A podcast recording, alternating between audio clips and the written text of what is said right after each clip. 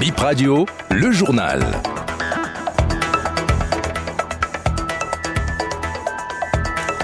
Une opération de la police est en cours sur toute l'étendue du territoire national.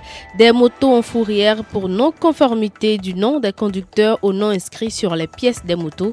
Constat de BIP Radio à suivre. Le verdict dans l'affaire ORTB ne sera pas connu maintenant. Après 48 heures de débat, le dossier est renvoyé à une autre session criminelle de la Criette. Le confrère aîné Jérôme Carlos repose désormais au cimetière de Porto Novo. Sa famille, ses proches et ses confrères lui ont fait leur adieu hier. On revient sur l'inhumation de ce grand journaliste. Bonjour à toutes et à tous. Une foule a fait ses adieux à notre confrère et aîné Jérôme Carlos, décédé le 15 janvier dans sa 80e année. Messe d'enterrement à la cathédrale, inhumation au cimetière municipal de Porto Novo.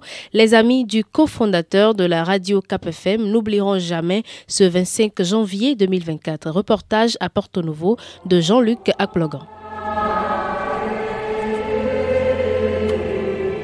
Avant la cathédrale, il y a eu la maison mortuaire à Nadjo. Jusqu'à 9h30, défilé ininterrompu devant le cercueil de Jérôme Carlos. La veuve, les enfants, la famille sont assis dans la pièce. Une enceinte diffuse la musique de circonstance. On se recueille à tour de rôle devant la dépouille, le silence règne, un prêtre et une chorale assurent l'office des défunts. Le cercueil précédé d'un portrait de quelques couronnes peut enfin prendre la route de la cathédrale de Porto Novo pour la messe d'enterrement. L'église est pleine, il y a des politiques, des officiels et surtout des journalistes, toutes générations confondues. Sept prêtres ont célébré la messe corps présent. Elle commence par un message de condoléances de l'évêque de Porto Novo, Aristide Lu par un des célébrants. L'évêque salue le journaliste talentueux aux réflexions pointues. La messe est dite en français, la plupart des chants choisis sont en latin.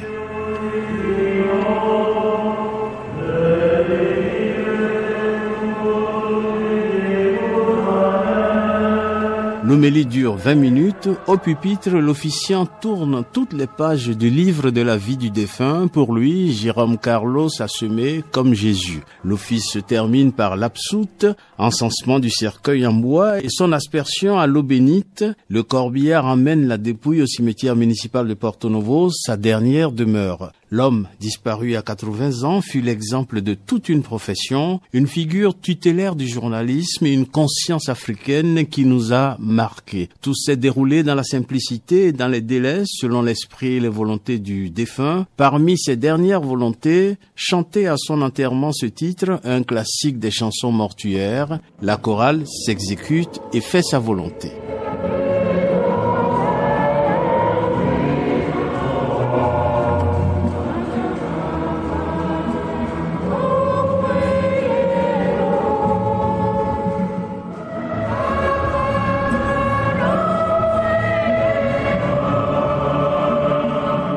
Que Jérôme Carlos repose en paix.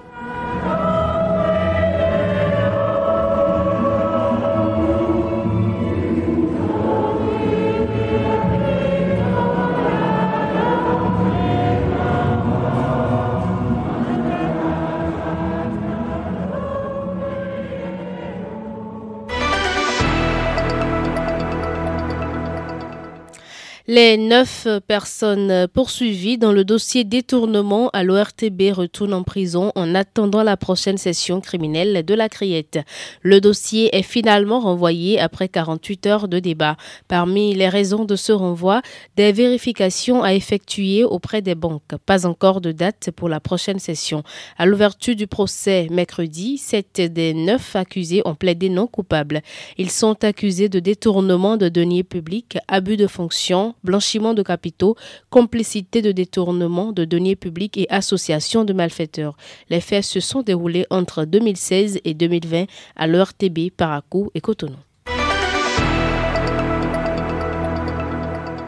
Attention, si les pièces de votre moto ou de voiture ne sont pas conformes à votre nom, votre engin pourrait être envoyé à la fourrière. Une opération de la police est en cours dans ce sens depuis quelques jours.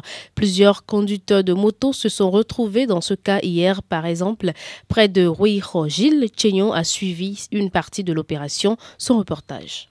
L'opération est en cours sur toute l'étendue du territoire national. Plusieurs motos de différentes marques garées sur le trottoir ici au carrefour Weiho. Un véhicule fait des allers-retours transportant ces motos immobilisées au commissariat du 11e arrondissement sous le regard des conducteurs de ces motos debout près de la chaussée. Les conducteurs de motos et de voitures ayant quitté la direction du carrefour Adjaha sont systématiquement soumis à un contrôle par les éléments de la police républicaine. Parmi ceux dont les motos ont été arrachées, quelques-uns tiennent en main des bouts de papier délivrés par les policiers. Debout, les yeux rouges, au bord des larmes, un jeune homme explique C'est quelqu'un qui avait vendu à mon grand frère et c'est mon grand frère qui m'a donné et c'est ça que je prends pour venir au service. quoi. Celui qui a vendu la moto à mon grand frère a écrit le nom de mon grand frère sur les papiers de la vente. Arrivé ici maintenant, ils ont pris les papiers de la vente et ils m'ont encore demandé la carte de celui qui a acheté la moto. Oh, moi je ne savais pas, j'ai présenté ma carte, ils ont dit que eh, la carte n'est pas conforme au nom. C'est pourquoi ils ont arrêté. D'autres confient qu'ils ignorent les raisons pour lesquelles leurs motos ont été envoyées à la fourrière. Je suis un Zémidiaman,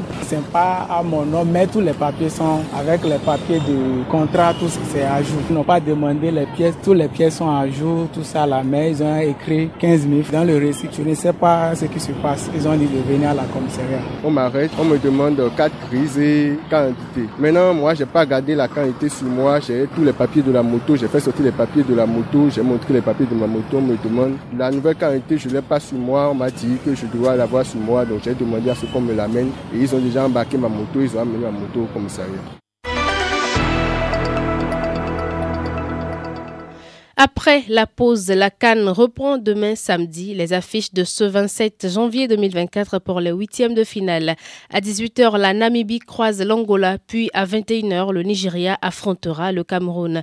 Après une phase de poule avec son lot de surprises, les férus de foot misent sur quelle équipe pour la finale On écoute quelques Béninois.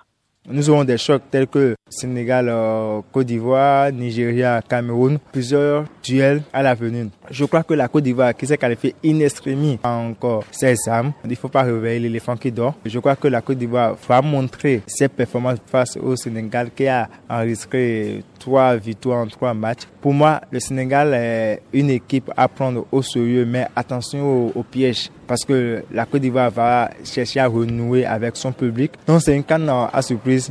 Moi je pense que le Sénégal et le Maroc ont plus de chances de prendre cette trophée-là. Ils se sont bien défendus plus, plus que les autres équipes.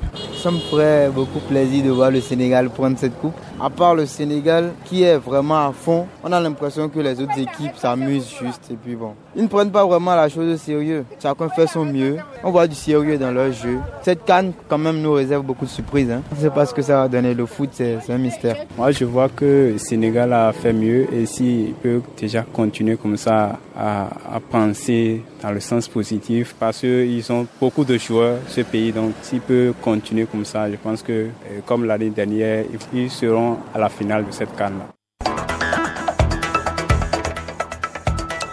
Fin de cette euh, édition conduite par Razak Moussa. Au micro, je suis Chimène Fassinougango. Merci de nous avoir suivis.